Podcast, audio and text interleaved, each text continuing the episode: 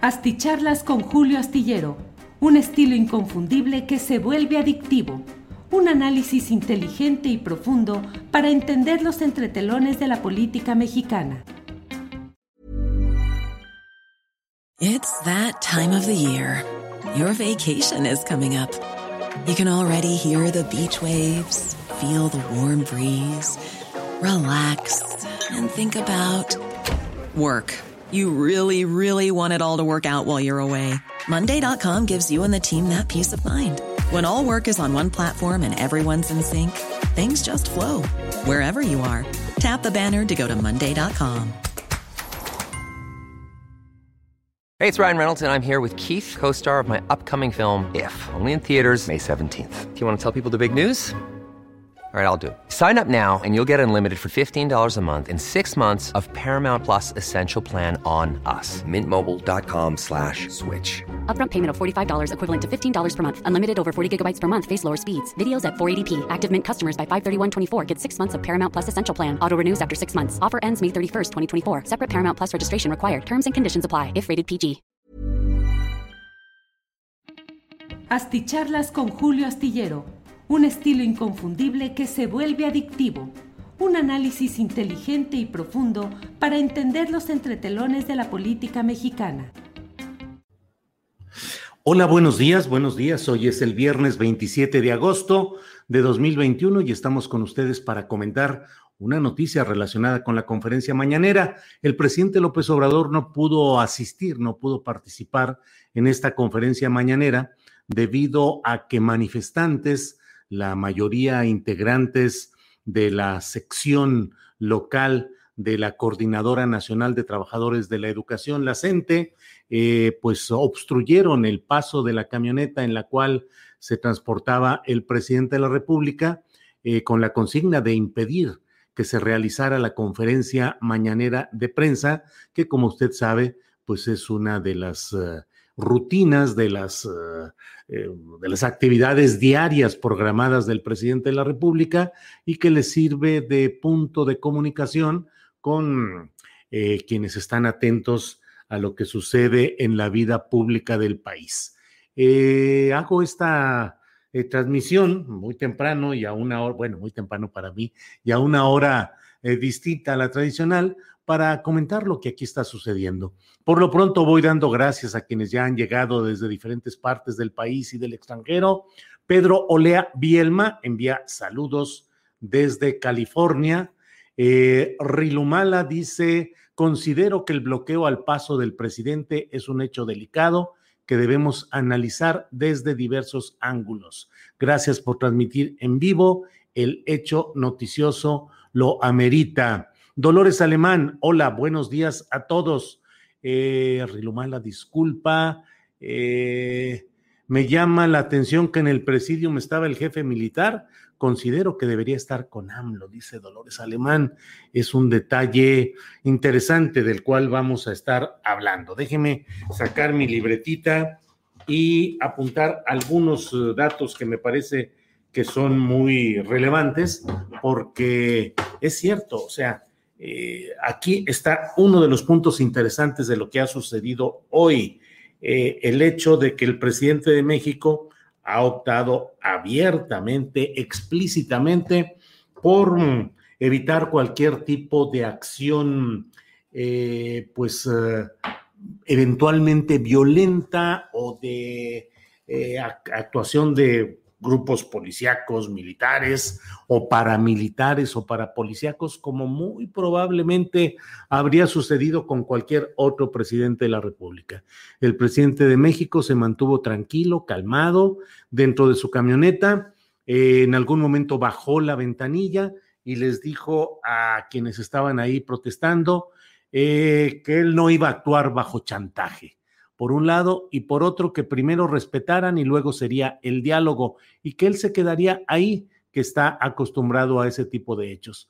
Posteriormente, mientras en la conferencia mañanera de prensa eh, continuaba la reunión, mm, pues de una manera, según lo que alcancé a ver, pues obviamente eh, desorganizada, sin la quien asumía el control de la mañanera, eh, y allí estaban efectivamente los jefes militares, eh, el gobernador del estado, Rutilio Escandón, eh, la secretaria de Seguridad Pública, y pues eh, comenzó a hablar el propio secretario, el propio secretario de la Defensa Nacional, Luis Crescencio Sandoval.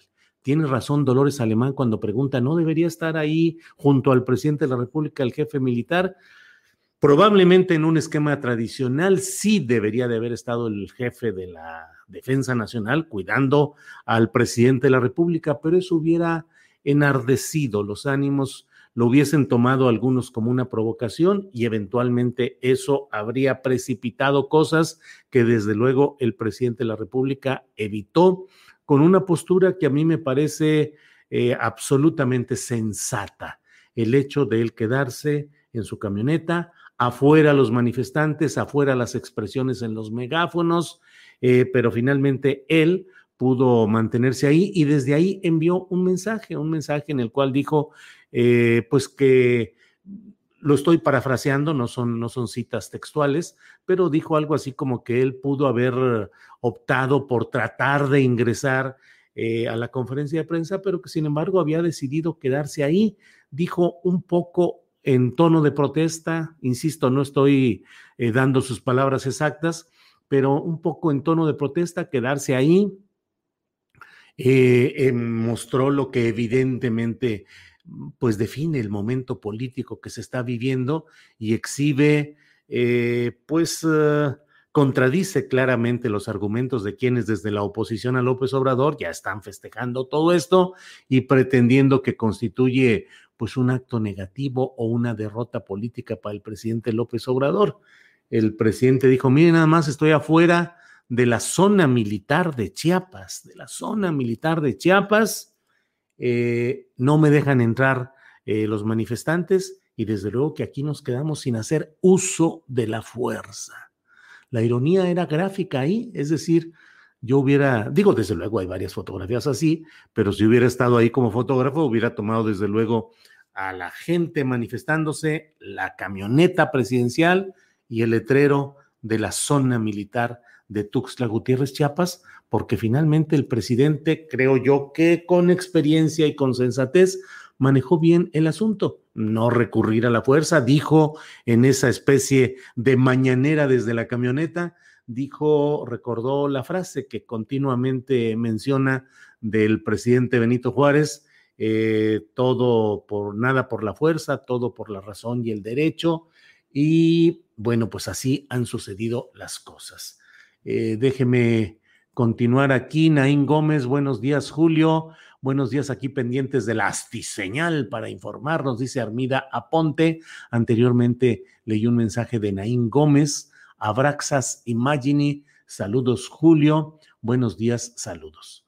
Bueno, eh, eh, buenos días, saludos. Envía Laura González, Marco Garza. Ojalá nos aporte luz de lo que está pasando. Mire, em, esta es la información. Como he dicho, vamos a tener información, vamos a tener la actualización informativa de lo que esté sucediendo y vamos además, pues a tener eh, opiniones, el contexto y las opiniones. Información, contexto y opiniones. La información es lo que le he dicho, no pudo estar el presidente de México en su conferencia mañanera de prensa en Tuxtla Gutiérrez, tuvieron que iniciarla los que estaban eh, presentes. Eh, eh, ha de entenderse claramente que fue una instrucción del presidente López Obrador, el que no salieran, el que no se, el que no hubiera ningún otro tipo de movilización, resistir él o aguantar, quedarse en su camioneta, él eh, se ve en las imágenes a una persona de Guayabera Blanca que está junto a su ventanilla en una actitud no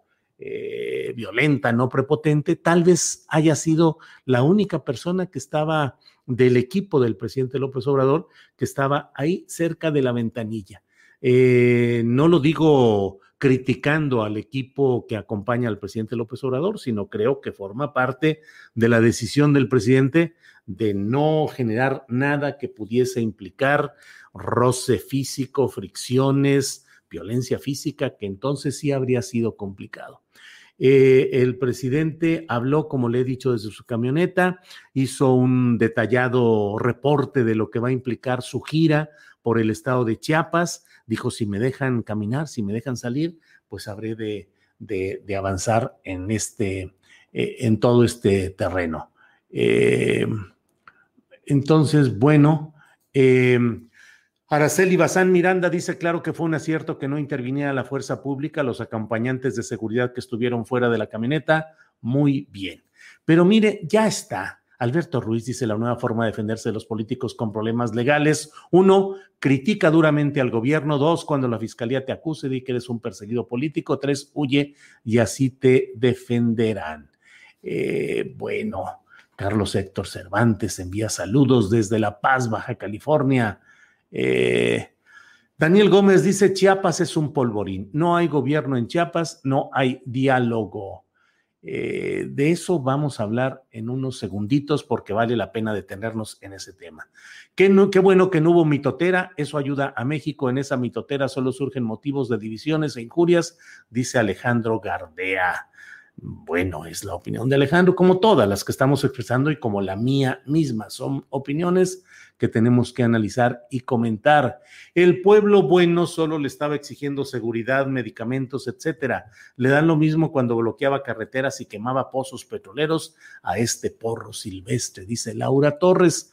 Bueno, como ustedes pueden ver, pues todo este tipo de estos hechos generan y potencian eh, las críticas de quienes consideran que esto es una muestra de un desgobierno, de un eh, descontrol, de fallas institucionales.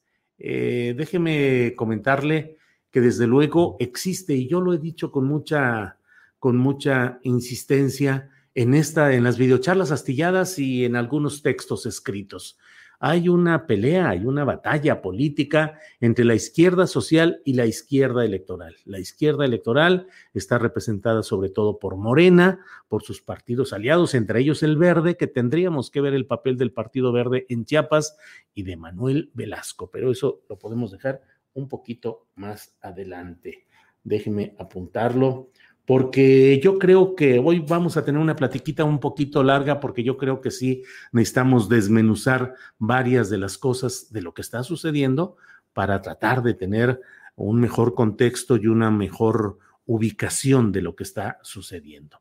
Eh, todavía si fueran los de mi colonia, pues les paso, pues no tenemos educación académica, pero los maestros, pregunta Israel Bustamante. Saludos desde Culiacán, envía Marta Parra. Bueno, le digo que mm, eh, no es, yo diría casi que lo extraordinario ha sido que hasta ahora se hayan podido realizar las conferencias mañaneras eh, a lo largo de todo este tiempo sin que haya expresiones de violencia política ni de parte de los manifestantes ni de parte de las fuerzas policíacas y sobre todo las fuerzas militares, una de cuyas obligaciones esenciales es la de salvaguardar la integridad del presidente de la República como la figura central de nuestro sistema político.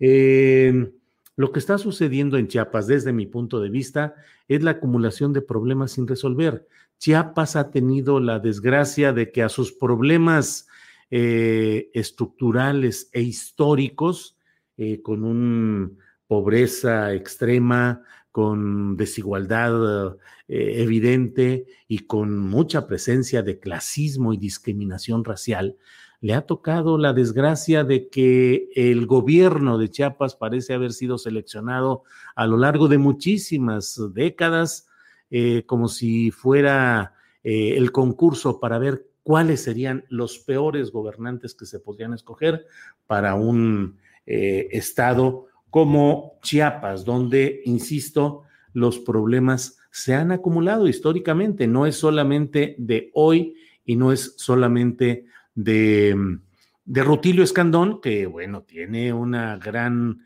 responsabilidad política de lo que está sucediendo en estos momentos, pero eh, pues la verdad es que históricamente Chiapas ha sido eh, gobernado en lo que va del siglo pasado y en lo que va del actual, pues por personajes eh, que no han hecho mayor cosa a favor de esa entidad tan castigada y tan desfavorecida. Déjeme decirle por ejemplo, que eh, en lo que va de este, eh, de, los, de las décadas recientes, podemos ver cómo algunos de los gobernadores que han estado ahí, pues francamente han dejado mucho que desear y que solamente han agudizado los problemas de la entidad, han favorecido a los segmentos más poderosos y han actuado en general contra el interés de los chiapanecos. Eh, mire, eh, comienzo por decirle, por ejemplo, Manuel Velasco Suárez, que fue el abuelo de Manuel Velasco, el que acaba de ser gobernador y que ahora es senador por el Partido Verde. Él estuvo durante la administración de Luis Echeverría de 1970 a 1976. Luego estuvo Jorge de la Vega Domínguez, que fue presidente del PRI, que fue secretario de Agricultura director de Conasupo, creo, eh, pues un personaje del prismo clásico. Salomón González Blanco, miembro de esta familia de los González, en el que luego estaría eh, Patrocinio González Garrido, y que luego de una manera extraña se nombraría a Josefa González Blanco eh, como secretaria del Medio Ambiente en el gabinete del presidente López Obrador. Juan Sabines Gutiérrez, que ha sido un compendio de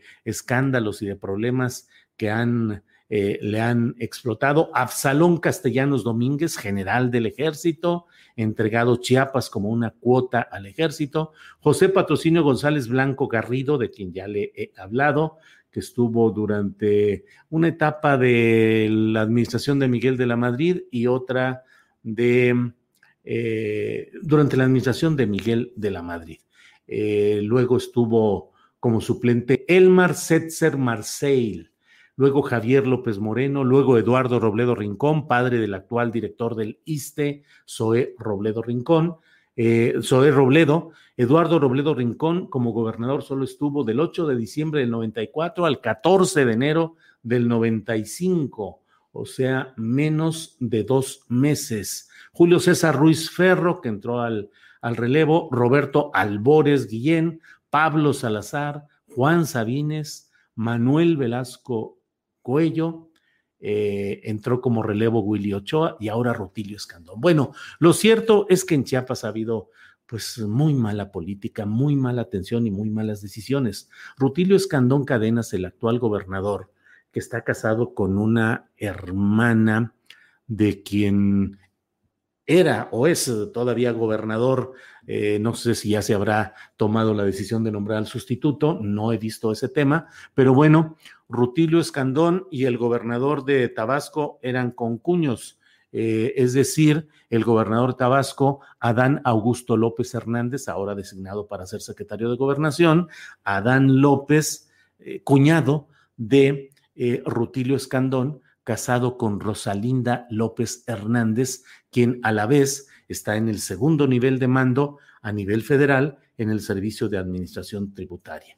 Rutilio Escandón fue la pieza que permitió la convergencia política de Manuel Velasco Cuello y el verde ecologista con Morena y el presidente López Obrador. Es decir, Manuel Velasco hizo todo para propiciar la llegada de Rutilio Escandón, que era presidente del Tribunal Superior de Justicia del Estado y al mismo tiempo era precandidato con eh, espectaculares y carteles y propaganda a su favor para que fuera el candidato de Morena al gobierno del Estado presidente del Supremo Tribunal de Justicia del Estado y precandidato en movimiento propagandístico por todos lados. Eh, Manuel Velasco Cuello hizo relajo y medio, descompostura y media para dañar las posibilidades de que llegara una opción distinta a la de Rutilio Escandón. Es decir, Manuel Velasco impidió que avanzaran ni el, el PRI y el Verde en un acuerdo político que dio paso a Rutilio Escandón, quien creo, es mi opinión, que no ha podido resolver eh, la porción aceptable de los problemas de Chiapas que le heredaron, pero que desde luego ya debería estar atendiendo. En el fondo, lo que ha sucedido hoy en Tuxtla Gutiérrez es la acumulación de problemas sin resolver, de la incapacidad de diálogo y de resolución de Rutilio Escandón, temas que le han eh, acabado por expresarse en esta obstrucción que ha hecho la CENTE, trabajadores de, del área de salud, eh, demandantes de servicios médicos y de medicinas, en fin, todo esto conjuntado para plantear esta, eh, esta obstrucción de la camioneta presidencial. A mí me parece que dentro de este contexto es importante que no perdamos de vista que el presidente de la República no optó hoy ni por la violencia ni por la confrontación directa. Dijo que se van a atender las demandas de los manifestantes, que los puede escuchar la Secretaría de Gobernación. Ya no supe, ya no sé a estas alturas si la secretaria saliente, eh, es decir, eh, Olga Sánchez Cordero, o el secretario entrante, eh, Adán Augusto López Hernández. Em, el hecho de que la conferencia mañanera se realizara sin el presidente López Obrador creo que no va a generar el ruido o la... No es la expresión de un momento de crisis dentro del esquema de comunicación y de manejo político del presidente de la República. Él dijo, el presidente, que él no es rehén de ningún grupo, que no se somete a chantajes, eh, que no, eh, que él se pregunta si es correcto y legítimo lo que están haciendo estos profesores contra la figura presidencial, pero eh, pues esencialmente eso es lo que tenemos con estas protestas que me parece a mí que inclusive le permiten al propio presidente de la República plantear una, eh, un discurso, plantearlo, eh, señalar lo que está sucediendo ahí. Y, bueno, eh, déjenme, estoy tratando de leer aquí un poco lo que está por aquí expresándose, ah, ah, ah, lo que está manifestándose. Bueno, mientras tanto voy leyendo aquí. Eh, no es correcto ni legítimo, dice Teresa Vázquez. El INE es el órgano evaluador sustentado en el párrafo tercero. Eh, cuando antes se les trataba a punta de bayonetas, ahí no protestaban. Hoy que tenemos un gran presidente, se les trata con esta falta de respeto, dice Rox Lara. Bueno, Rox Lara sí protestaban y muy duro y muy fuerte frente a bayonetas y frente a mil cosas. Eh, basta recordar lo que sucedía en la Ciudad de México durante años de la administración de Enrique Peña Nieto, cuando trataba de impulsarse la ah, reforma educativa peñista y que pues los profesores bloqueaban el camino al aeropuerto, bloqueaban vialidades y eran rodeados y enfrentados por eh, contingentes militares y policíacos muy nutridos eh, con caballería, con vehículos eh, blindados colocados para impedir el paso, en fin, sí hay, sí hay todo eso ahí. Muriel Gómez dice decirle a AMLO que los movilizados de Chiapas somos las bases de la sección 7 y sección 40 del bloque democrático y del Consejo Central de Lucha. Respaldamos a nuestras dirigencias. Somos las bases del movimiento magisterial y popular de Chiapas los que nos manifestamos. Ya lo hemos buscado a través de nuestra comisión de contacto y el señor no ha atendido a la desde diciembre. Eso dice Muriel Gómez. Eh, no me atrevo a a, señalar mm, lo contrario de lo que están diciendo en este mensaje. La CENTE es una organización que solo ve por sus intereses, no sirve, dice Alan Balam Rueda Gutiérrez. Pues no, en general las organizaciones sindicales ven por los intereses de sus agremiados, esa es su función. Claro que pueden ver por la función superior y el interés superior de la nación, pero en lo inmediato, directo y concreto, las organizaciones gremiales las organizaciones sindicales tienen que ver con los intereses de sus sindicatos y el sindicalismo no es malo. Pueden ser malas las expresiones que hemos conocido, entre ellas el charrismo sindical encabezado en el área magisterial por el Baester Gordillo, por Carlos Conguitud, por otros Chiapaneco, eh, Robledo, Edgar Robledo. Mm, Imagine the softest sheets you've ever felt. Now imagine them getting even softer over time. That's what you'll feel with Bowl and Branch's organic cotton sheets. In a recent customer survey, 96% replied that Bowl and Branch sheets get softer with every wash. Start getting your best night's sleep in these sheets that get softer and softer for years to come. Try their sheets with a 30-night guarantee. Plus, get 15% off your first order at bowlandbranch.com. Code BUTTERY. Exclusions apply. See site for details. Hey, it's Ryan Reynolds, and I'm here with Keith, co star of my upcoming film, If, only in theaters, May 17th. Do you want to tell people the big news? All right, I'll do it. Sign up now and you'll get unlimited for $15 a month in six months of Paramount Plus Essential Plan on us. Mintmobile.com slash switch. Upfront payment of $45 equivalent to $15 per month. Unlimited over 40 gigabytes per month. Face lower speeds. Videos at 480p. Active Mint customers by 531.24 get six months of Paramount Plus Essential Plan. Auto renews after six months. Offer ends May 31st, 2024. Separate Paramount Plus registration required. Terms and conditions apply if rated PG. Eh, eh, la otra, también chiapaneca eh, Elba Ester Gordillo, y bueno, sigue esa misma costumbre o ese mismo manejo eh, del charrismo sindical en el CENTE actualmente. Y la CENTE ha sido una organización que ha mantenido un esquema de lucha política y social frecuente, sostenido y casi siempre en la misma postura frente a los diversos poderes. Le decía yo que me parecía importante señalar el hecho de que hay mm, eh, una izquierda social y una izquierda electoral. La izquierda electoral encabezada por el partido Morena, por sus aliados, por la presencia en el Congreso, en las gubernaturas, diputaciones, senadurías, eh, todo esto, presidencias municipales. Pero hay una izquierda social que está luchando por el respeto a sus derechos, por la reivindicación de sus demandas, por la defensa del medio ambiente, por la defensa de los derechos humanos, y es una izquierda social que no va en la misma sintonía que la izquierda electoral.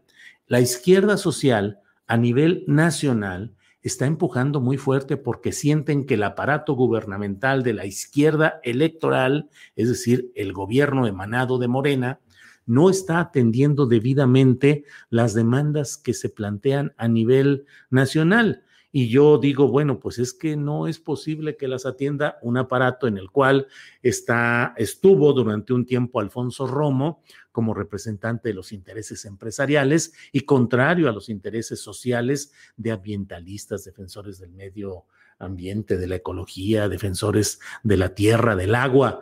Pues no, no, es evidente que eh, no podía avanzar ahí. La propia Secretaría del Medio Ambiente con la señora María Luisa Albores no está pudiendo sacar adelante y enfrentar la maraña de legalismos, de marrullerías y de la infiltración de gente de, los, de las administraciones anteriores que hacen que hoy sea un desastre la atención del medio ambiente, de los recursos naturales, del agua específicamente.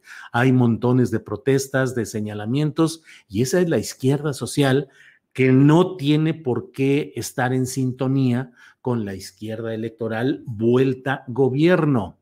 Eh, la representación del gobierno federal en muchas entidades, por ejemplo en Chiapas, por ejemplo, eh, entre otros lugares, pues es una representación muy burocratizada que está solamente tramitando y haciendo las cosas sin mucha sensibilidad social o sin gran sensibilidad social. En ese choque está lo que hoy estamos viendo. El propio presidente de la República hizo pactos políticos expresos con la gente eh, antes de las elecciones de 2018.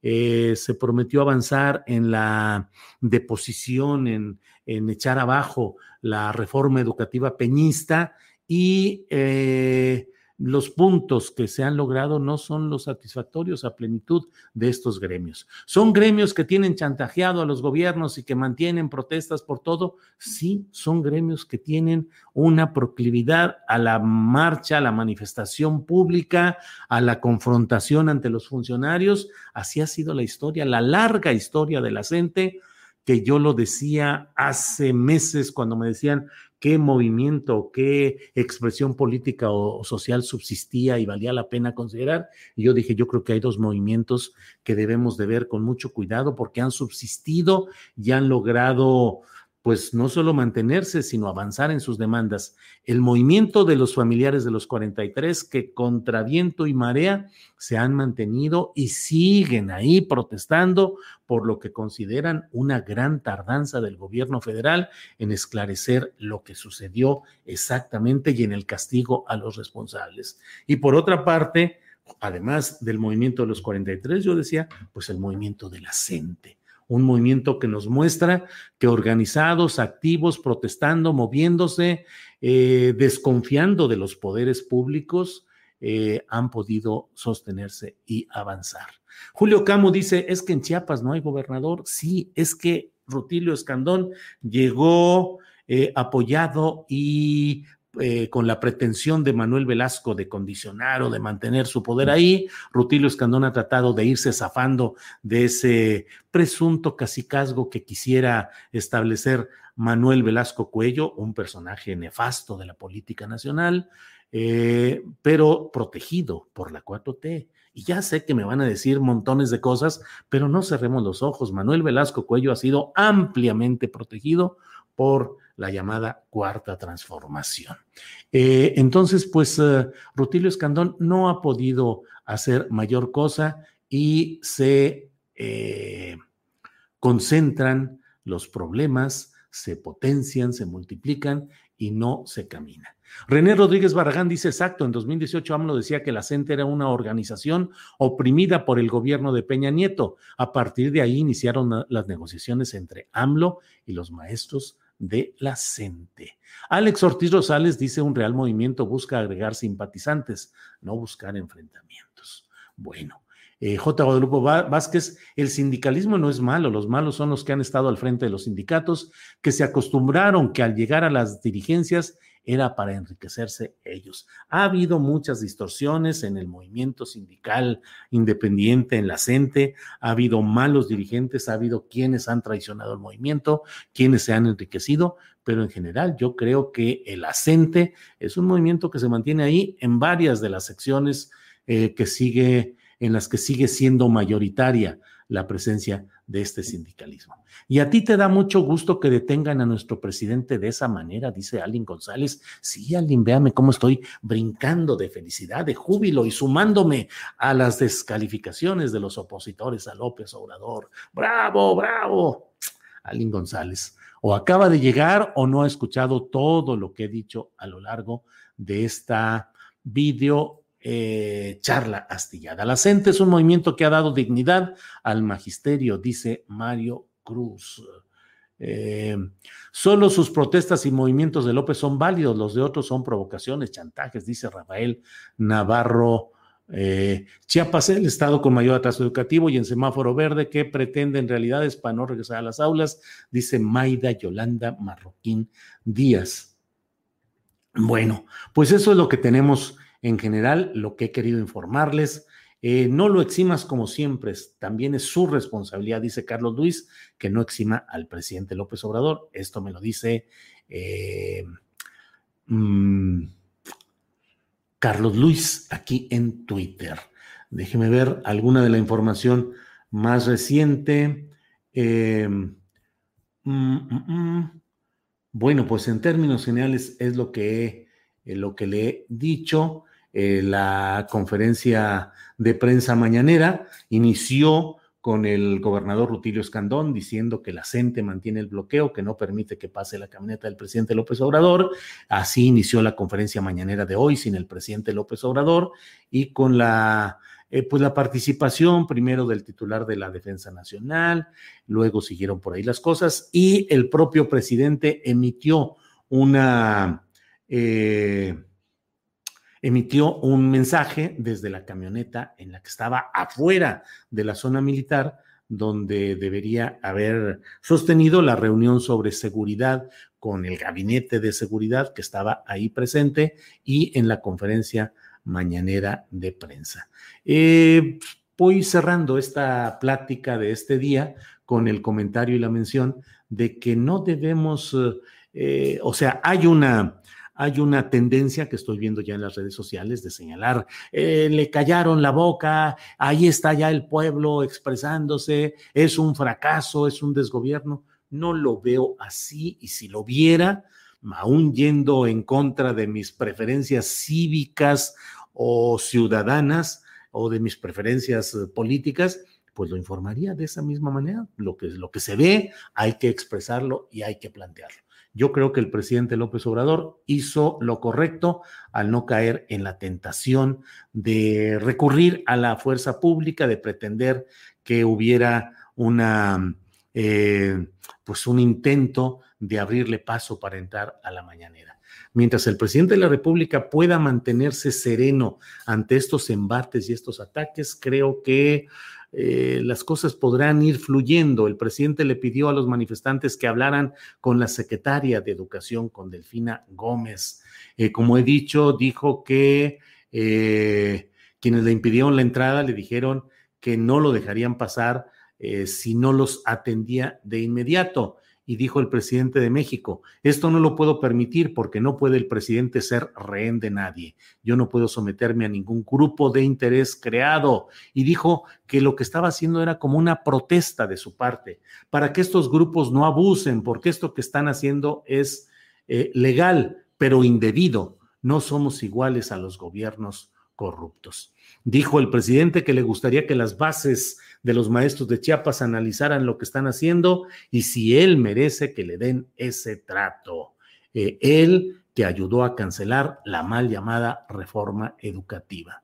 Dijo también el presidente López Obrador que tiene su conciencia tranquila y que por dignidad de la investidura presidencial no puede someterse a chantajes. Eh, dijo, comillas, si no nos dejan pasar, aquí me quedo el tiempo que sea necesario y le pidió a la gente que no se impacientara, que no se preocuparan de nada, que él iba a seguir ahí, que estaba acostumbrado a resistir y a este tipo de protestas y que, bueno, pues él eh, seguiría ahí. Em, Chiapas, el Estado, ya, eso ya lo leímos. Eh, lo más importante es que respeten los caminos oficiales para que se les atienda. Mire usted, Felipe García nos envía un apoyo económico. Muchas gracias. Saludos desde Dallas, Texas. Es triste que no tengamos la idea de actuar unidos por un mejor México. El, egoísmo por delante nos divide. Muchas gracias a quienes envían apoyos económicos para continuar con esta tarea, eh, particularmente para tener el, eh, pues el respaldo económico para el equipo de trabajo que nos acompaña en todo este proceso.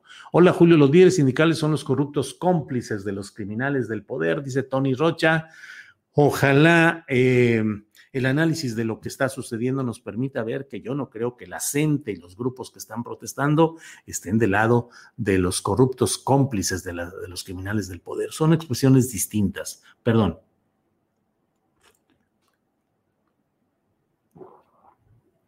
Gracias un poquito de té mañanero.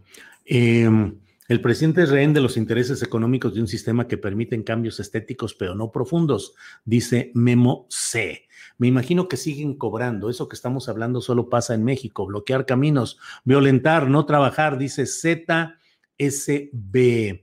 Esto es un reflejo, dice eh, el doctor Radamés Ramírez Cano, a quien mandamos un saludo, esto es un reflejo de la ingobernabilidad y la desatención que se ha tenido con Chiapas. Rutilio Escandón y el secretario de gobierno de Chiapas, la impunidad en la que tienen el Estado ha derivado en estas reacciones.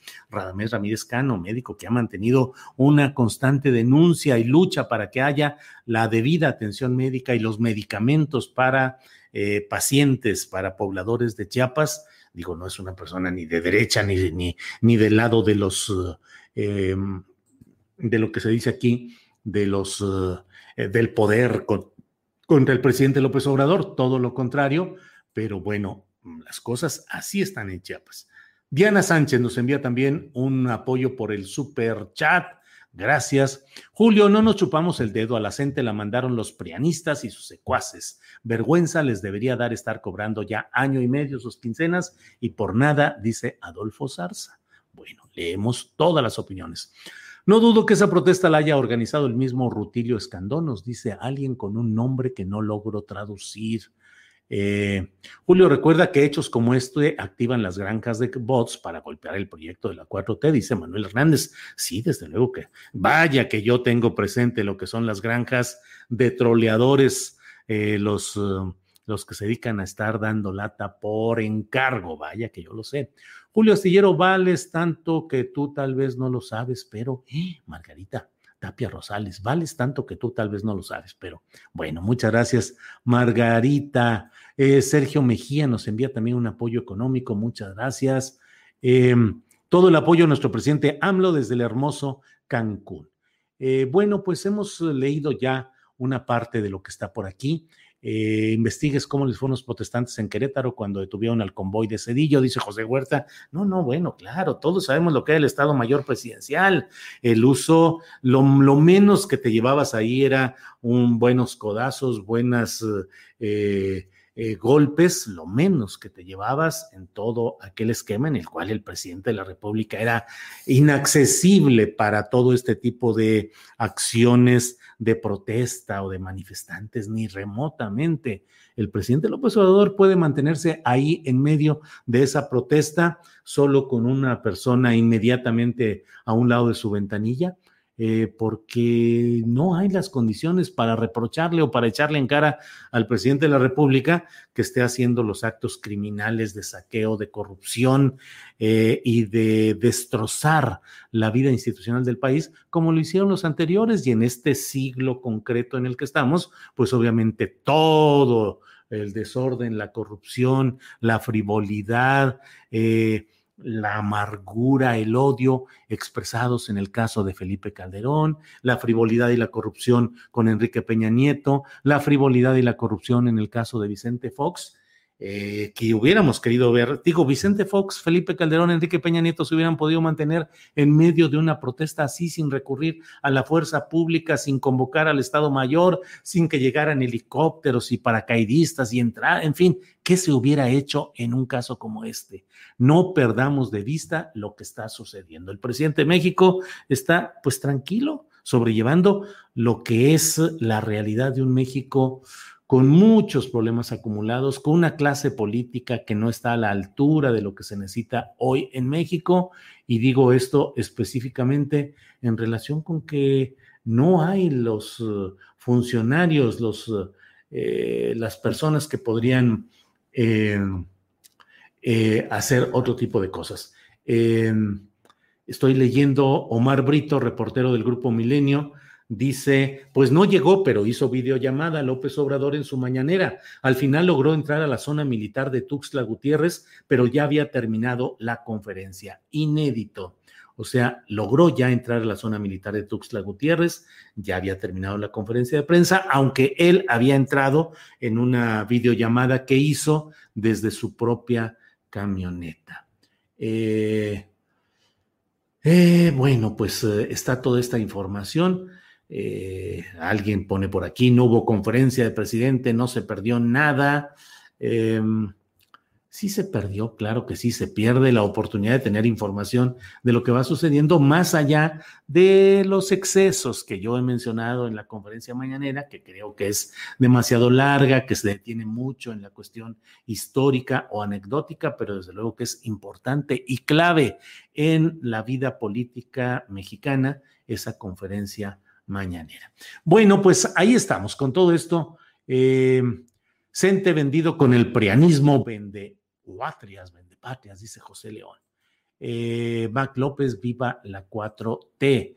En tiempos de Nuño mataron maestros, la Cente ingratos, dice Federico Moscoso. Claro, me hubiera gustado oír la mañanera, dice Silvia Márquez. Monreal detrás de este movimiento político, no olvidemos quién es, dice comandante, comandante Borolas. No deja de ser, de tener un, pues un significado político el hecho de que hoy haya estallado esta protesta en Chiapas, gobernada por Rutilio Escandón, eh, casado con Rosalinda López Hernández, hermana de quien ha sido gobernador de Tabasco, Adán Augusto López Hernández, ahora eh, nombrado por el presidente López Obrador como secretario de gobernación. Eh, hoy mismo yo he escrito en la jornada mi columna que se titula La sureñización gobernante, o sea, el eje Chiapas-Tabasco y digo que es parecido a lo que durante el gobierno de Enrique Peña Nieto se hizo en términos de proveeduría de cuadros políticos en relación con el Estado de México y el Estado de Hidalgo durante el gobierno de Peña Nieto. Muchos, muchos de los funcionarios eran o del Estado de México o de Hidalgo principalmente. Ahora, una gran... Eh, una gran, gran parte de los funcionarios de primer nivel, de segundo, tercer y hacia abajo, provienen de los estados de Chiapas y de Tabasco, que constituyen eh, pues em, eh, una especie de el eje de suministro político de cuadros para la actual administración y con la presencia de Adán Augusto López Hernández en la Secretaría de Gobernación se fortalece ese sentido regional y ya veremos qué es lo que sucede, pero bueno, hoy es otro asunto. Eh, Esto también llegó a desplazar, pues, el tema de Ricardo Anaya y el episodio de su comparecencia por videollamada, al parecer hecha desde Estados Unidos, y todo esto que va quedando rezagado, y hoy la atención pública, la atención política está colocada en otros lados, eh, y creo que así se irá caminando en todo esto. Eh, la unidad de inteligencia financiera reserva la lista completa de los maléficos. Cataloga como confidencial nombres de periodistas, políticos y actores investigados en sexenio anterior. Emitir detalles podría afectar la privacidad de involucrados, dice Santiago Nieto Castillo. Bueno, debo decirle que el propio Santiago Nieto me dijo que yo estaba en la lista de los maléficos, que eran los así considerados por el gobierno de Enrique Peña Nieto y que por tanto había decidido espiarlos telefónicamente y no sé si de otra manera, pero eh, vigilar además sus cuentas, sus cuentas, sus movimientos bancarios, sus movimientos financieros, con la esperanza de encontrar algo con lo cual se pudiera actuar. Así es que yo estuve en esa lista de los maléficos.